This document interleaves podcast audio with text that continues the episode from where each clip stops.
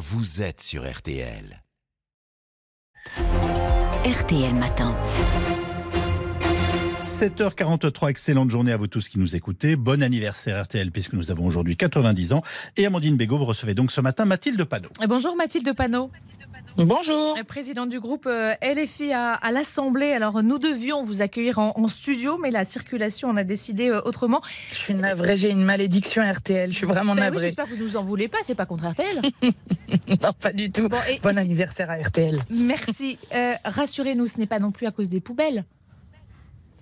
Eh bien non, parce que moi je soutiens euh, cette grève euh, des éboueurs et d'ailleurs des agents euh, d'incinérateurs qui, depuis lundi dernier, sont en grève. On leur a remis un chèque de grève de 20 000 euros pour les aider à tenir. Et ça rappelle aux puissants que oui, quand les éboueurs font grève, ça change l'odeur et la figure du paysage parce que ces essentiels font un travail absolument d'intérêt général, sont très mal payés, ont une surmortalité plus forte et comme ils sont chez moi, je vais régulièrement les soutenir et il disait que déjà à 62 ans, ils avaient trois euh, collègues qui étaient morts avant leur retraite. Donc je soutiens fortement leur lutte. Et euh, je dis euh, au gouvernement qui pense à les réquisitionner que ce serait une déclaration de guerre sociale et qu'ils iront ramasser les poubelles quand il y aura la réforme des retraites dedans. Une déclaration de guerre sociale. Les, les, mots sont forts. Cette grève, elle pose quand même un certain nombre de problèmes, des problèmes sanitaires notamment. Et c'est pas moi qui le dis, hein, c'est l'ARS, l'Agence régionale de santé, qui conseille d'ailleurs aux parents d'être prudents sur le chemin de l'école. Il y a aussi bah, tout simplement des difficultés à circuler dans certains quartiers. Vous avez une poussette ou vous êtes en fauteuil roulant. Aujourd'hui, on ne peut pas rouler sur certains trottoirs. C'est quand même un problème, non? Oui, c'est un problème, mais je crois que quand vous avez 60% des gens encore aujourd'hui qui disent qu'ils veulent que le mouvement se continue, même si par ailleurs euh, la loi est votée, eh bien il y a un soutien massif de la population qui comprend qu'il vaut mieux avoir quelques jours de galère plutôt euh, euh, qu'une retraite de misère ou qu'une fin de vie de misère, parce que c'est ce que propose le gouvernement. Il faut comprendre que le métier, par exemple, de reaper, lorsque vous êtes derrière les bennes et que vous ne cessez de porter des charges lourdes, de respirer des choses, d'avoir des morceaux de verre que vous prenez dans les poubelles qui euh, arrivent sur vos mains. Bon, plein de choses comme ça qui peuvent arriver.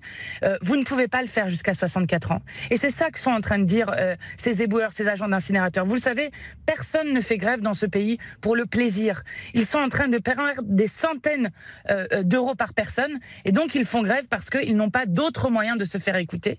Et euh, je voudrais quand même vous alerter sur un fait.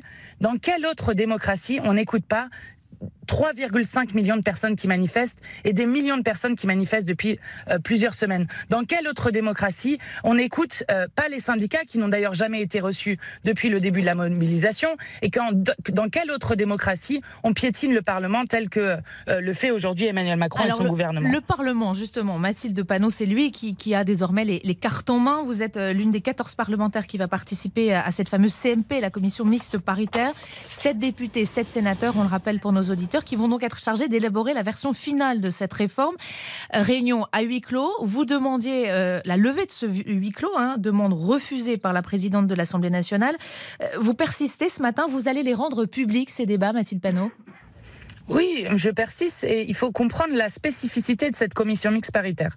Tout le monde doit comprendre, donc 14 parlementaires dans une salle, il n'y a aucun journaliste, un compte-rendu qui est fait souvent quelques jours plus tard, même lorsque le vote euh, est déjà passé, et euh, avec euh, dans le plus grand secret des manœuvres, des magouilles qui peuvent se faire où on se met d'accord avec les LR puisque 10 parlementaires sur 14 sont favorables à la réforme. Donc moi je ne suis pas d'accord lorsque Mais, vous avez C'est quoi texte... ces magouilles dont on, sait sur les 14 parlementaires il y en a 10 qui sont pour, 4 qui sont contre, dont vous.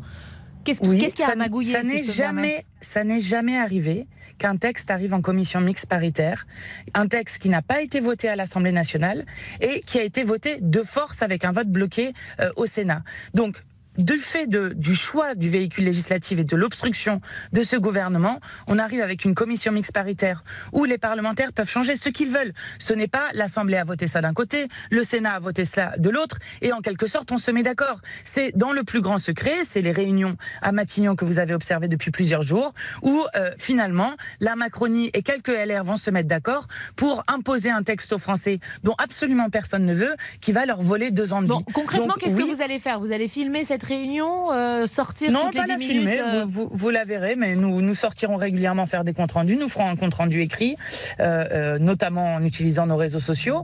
Et donc, à chaque instant, nous allons expliquer aux, aux électeurs et au peuple français, parce que c'est quand même à eux qu'on doit rendre des comptes comme parlementaires, ce qui se passe et ce qui se prépare dans cette commission mixte paritaire. Bon, à l'arrivée, vous souhaitez qu'il y, y ait un texte à l'issue de cette commission mixte paritaire ou pas?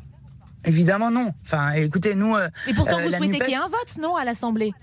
Donc, si Ah vous souhaitez. un- on- Non, vous ne souhaitez pas de vote non plus à l'Assemblée, nous, on souhaite un, un retrait de cette réforme.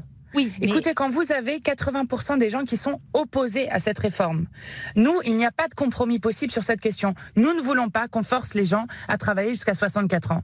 Donc, euh, ce que nous proposons, c'est que le courage, ce n'est pas euh, d'être euh, faible avec les, les forts et fort avec les faibles. Le courage, c'est de jeter à la poubelle cette réforme Mais des si vous retraites. souhaitez pas Voilà de que- texte, pas de vote, bah, c'est 49.3 direct. Enfin, il n'y a pas 12 solutions pour le gouvernement qui veut, euh, qui Si, veut faire si, passer peut- cette réforme. Et aujourd'hui, vous avez un Français sur deux qui veut qu'on si- en finisse et que cette réforme passe. Ah non, bah, Bah, c'est pas ce que du dit tout le les chiffres que sondage. Eh ben, c'est un sondage que qu'RTL publie ce matin, Toluna Harris pour RTL et AEF Info. 50% des Français qui souhaitent que le gouvernement fasse passer Oui, cette et réforme. aujourd'hui, il y a aussi un sondage. contre. Même Il s'ils sont a- contre cette oui, réforme. bah, enfin, oui, enfin, s'il y a un, aussi, aussi un sondage qui paraît qui dit que 60% des Français, aujourd'hui même, 60% des Français souhaitent que le mouvement continue, même si la loi est votée. Je vais vous dire, ils ont utilisé tous les outils antidémocratiques que leur permet la Ve République pour passer en force ce texte.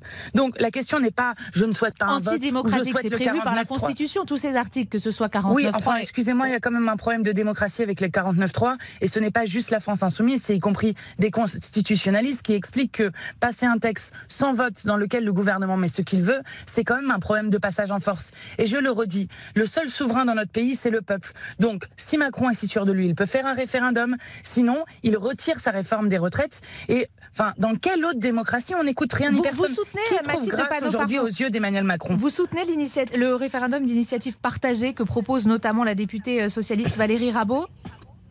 Pour l'instant, on en discute. Là, nous sommes d'abord dans l'étape euh, de la CMP et d'une mobilisation qui a lieu euh, encore aujourd'hui, auquel euh, j'appelle toutes et tous qui peuvent s'y rendre à y aller.